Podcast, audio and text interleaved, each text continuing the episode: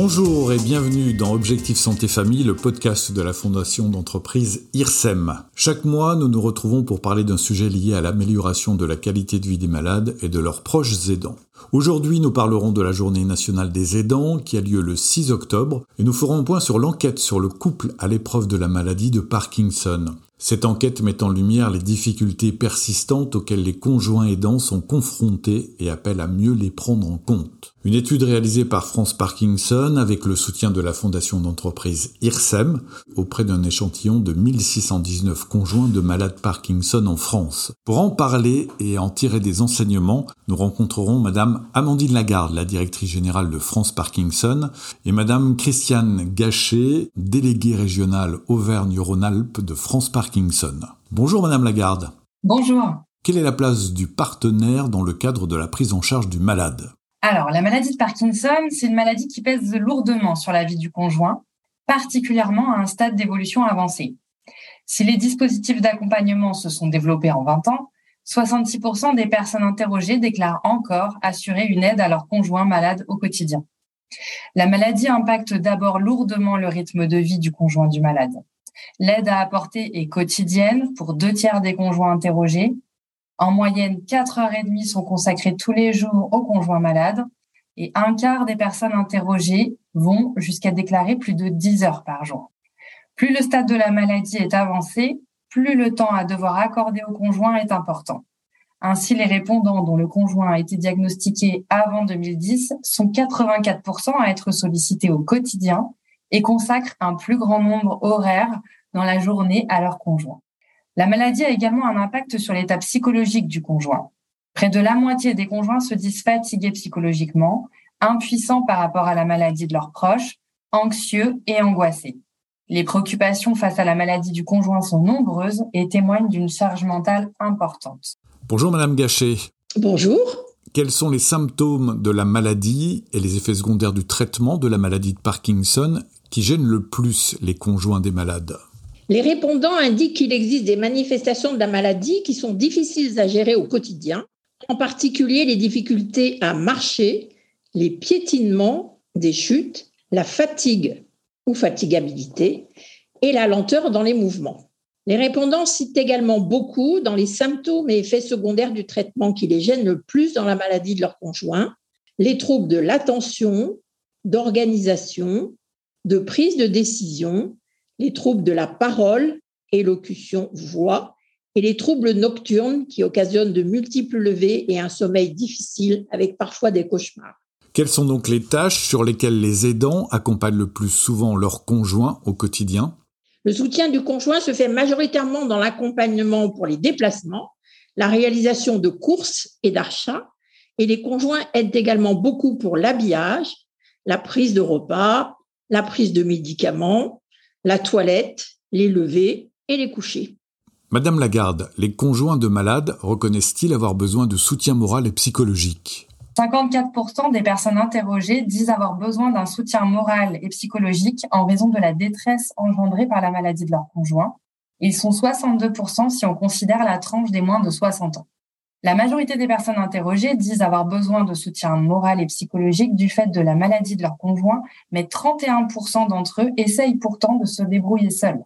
Les femmes, les conjoints pour qui la maladie a le plus de conséquences, et les personnes dont le conjoint est dépendant sont encore plus nombreuses à témoigner de ce besoin. Les échanges avec d'autres conjoints de malades ou des aidants de manière générale, les consultations avec un psychologue ou un psychothérapeute, ou les discussions avec l'entourage sont particulièrement plébiscitées. Mais le recours à une aide reste finalement peu installé. Seuls deux conjoints sur dix ont déjà consulté un psychologue ou un psychothérapeute. Évolution positive en revanche, plus de la moitié des conjoints a déjà eu recours à des approches non médicamenteuses. Sophrologie, relaxation, activité physique, etc. Et presque 9 conjoints sur 10 disent parvenir à parler facilement de la maladie avec leur entourage. Madame Gachet, nous avons vu que les conjoints de malades se sentent fatigués et impuissants quelles sont les principales préoccupations du conjoint aidant face à la maladie? La première préoccupation des conjoints de malades est la peur de l'avenir avec l'évolution de la maladie. Ils redoutent les souffrances physiques et psychologiques du conjoint, mais aussi sa dégradation physique et cognitive, sa dépendance, sa perte d'autonomie et ses questionnements sur les aides qu'ils peuvent apporter à leur conjoint pour qu'ils se sentent le mieux possible. Ils se demandent s'ils seront à la hauteur et s'ils auront les moyens physiques et psychologiques, mais aussi financiers, nécessaires pour accompagner leurs proches jusqu'au terme de leur vie avec la maladie. Les relations avec les médecins, les traitements, la possibilité ou impossibilité de guérison et la recherche médicale sont également un sujet de préoccupation, tout comme l'adaptation du logement et la capacité à garder le conjoint à domicile. Madame Lagarde, l'étude confirme donc que la maladie du conjoint, parce qu'elle génère de la dépendance, impacte de manière générale sur l'état de santé du conjoint. Qu'en est-il de l'impact sur sa vie personnelle et sociale? Alors, il y a quand même 8 conjoints interrogés sur 10 qui considèrent que la maladie a des conséquences sur leur vie personnelle et sociale. Des conséquences perçues comme particulièrement importantes par les femmes et les répondants dont le conjoint est dépendant. Deux tiers déclarent que la maladie de leur conjoint a eu un impact sur leur état de santé Là aussi, les femmes et les répondants dont le conjoint n'est pas autonome semblent subir davantage les impacts de la maladie, tout comme les répondants porteurs d'une maladie chronique. En effet, un tiers des conjoints interrogés souffrent d'une maladie chronique. Les maladies les plus représentées dans l'échantillon sont l'hypertension et les maladies cardiaques. Un tiers des répondants déclarent que leur conjoint n'est pas en capacité de sortir seul. Cette dépendance du conjoint n'est pas sans conséquence sur l'organisation des sorties et des loisirs, en effet, 80% des répondants estiment que la maladie a pu impacter leur décision de partir en vacances ou de se déplacer durant plusieurs jours. Un taux qui monte à 93% pour ceux dont le conjoint malade a besoin d'aide au quotidien. Pour une immense majorité des répondants, parler de la maladie du conjoint est relativement facile, notamment avec la famille, les amis ou le conjoint même. Par contre, les répondants actifs interrogés sont partagés sur l'utilité de parler de la maladie de leur conjoint à leur employeur. Seuls 52% d'entre eux osent franchir le pas. Madame Gachet, pouvez-vous nous éclairer davantage sur les principales conséquences de la maladie sur la vie personnelle et sociale des conjoints et leur ressenti Les personnes interrogées font part majoritairement de leur inquiétude permanente. Nombreux sont ceux qui indiquent avoir perdu leur tranquillité d'esprit. L'impact sur les sorties, seules ou en couple, est indéniable et on s'arrange pour être toujours disponible pour son conjoint. Il est aussi plus difficile de partager les loisirs avec son conjoint ou de se consacrer à ses propres loisirs. Souvent, cela signifie également voir moins son entourage ou ses proches, ou au contraire les solliciter davantage pour avoir de l'aide. Mais nombreux sont ceux également qui témoignent du fait que les amis et la famille se sont éloignés avec le temps. La vie est organisée autour de la prise de médicaments et modifiée aussi par l'intervention des professionnels à domicile. Et quand le conjoint a une activité professionnelle, il est souvent contraint de limiter ou d'arrêter son activité. Madame Lagarde, quels sont les impacts que la maladie et la relation aidant-aidé ont sur la vie du couple? 82% des personnes interrogées estiment que la maladie a provoqué un changement dans le couple, donc 32% en négatif uniquement. En fait, ça veut quand même dire que la maladie peut être un facteur d'éloignement, mais aussi de rapprochement. Les répondants déclarent parfois qu'ils ont du mal à, à reconnaître le conjoint d'avant, les changements de personnalité et les changements physiques sont fréquemment cités. Et on a quand même 50% des conjoints qui estiment que la maladie a changé leur relation de couple positivement. La maladie provoque de grandes difficultés, mais elle crée également un rapprochement dans le couple, une plus grande solidarité. Et selon vous, Madame Gachet? Alors souvent au moment du diagnostic, les conjoints sont effrayés. Ils mettent beaucoup de temps à accepter la maladie. Mais surtout, ils redoutent et sont effrayés par la dégradation et les changements que cela amène chez le conjoint. Progressivement, le conjoint n'est plus la même personne, la personne que l'on a épousée. C'est très difficile. Cela change la relation de couple. Le conjoint prend soin du malade, essaie davantage d'être à l'écoute et disponible. Toute la vie tourne autour de la maladie, des fluctuations et des effets secondaires des traitements. La vie perd de sa légèreté. Tout ce qui était simple devient compliqué. La dépendance d'un malade fait changer toute l'intimité du couple. Cela peut dégrader la relation. Certaines personnes interrogées témoignent de la rareté des moments d'intimité, par exemple, et d'y souffrir de la disparition de toute relation affective ou de changements dans les comportements du conjoint qui peuvent devenir excessifs, impulsifs ou impatients.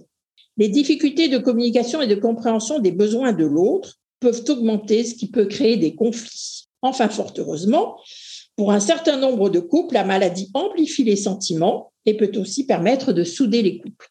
Madame Lagarde, quels sont les axes de réflexion qui émergent de cette étude pour améliorer le quotidien des conjoints des malades? Près de la moitié des conjoints interrogés souhaiteraient disposer d'une aide pour mieux comprendre la maladie de Parkinson et identifier des lieux où trouver du soutien.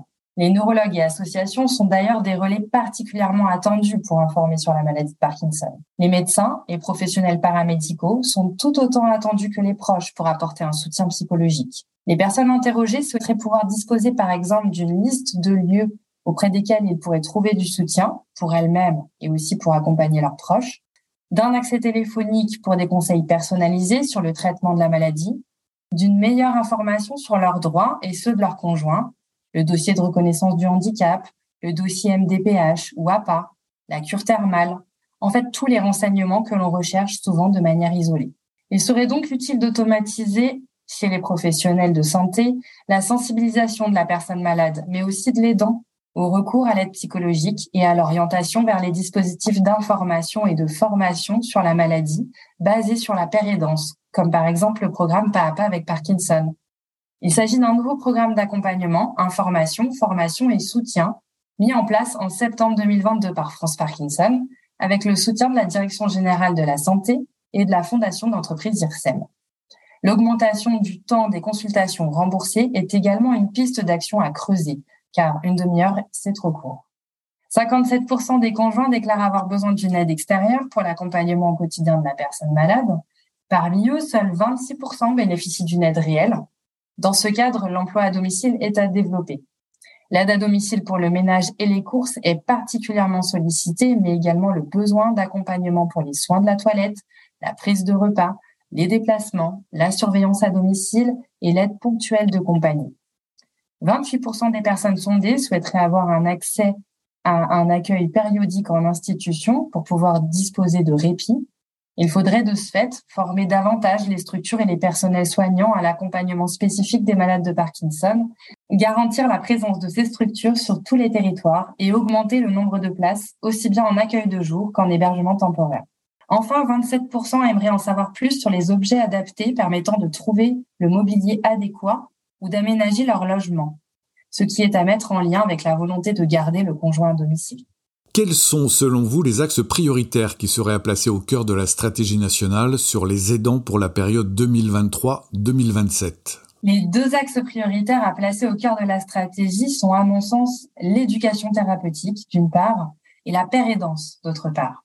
Il faut développer le recours aux associations de patients par les professionnels de santé pour orienter les malades ainsi que leurs proches dans leur parcours de soins, faire connaître les programmes basés sur la pérédance, c'est-à-dire l'aide par des pairs, promouvoir l'intégration des conjoints dans les programmes d'éducation thérapeutique du patient. Parmi les actions qui peuvent être mises en œuvre pour accompagner un changement de paradigme déjà amorcé, on peut citer former et outiller les professionnels de santé de première ligne à l'accompagnement des patients et de leurs proches au moment du diagnostic, l'orientation vers les dispositifs de pérédance notamment, coordonner le travail des associations et des professionnels de, santé, formaliser les échanges entre ces différentes parties prenantes, la modélisation d'un écosystème interactif par exemple, la création d'un groupe de travail réunissant les associations, les sociétés savantes et les instances représentatives en neurologie euh, pourrait être euh, un axe d'amélioration. Merci Madame Lagarde, merci Madame Gachet, merci à vous tous de nous avoir suivis. Abonnez-vous à ce podcast, retrouvez-nous chaque mois pour parler de l'amélioration de la qualité de vie au sein de la famille et surtout n'hésitez pas à nous laisser vos questions, vos interrogations sur le site de la fondation d'entreprise IRSEM.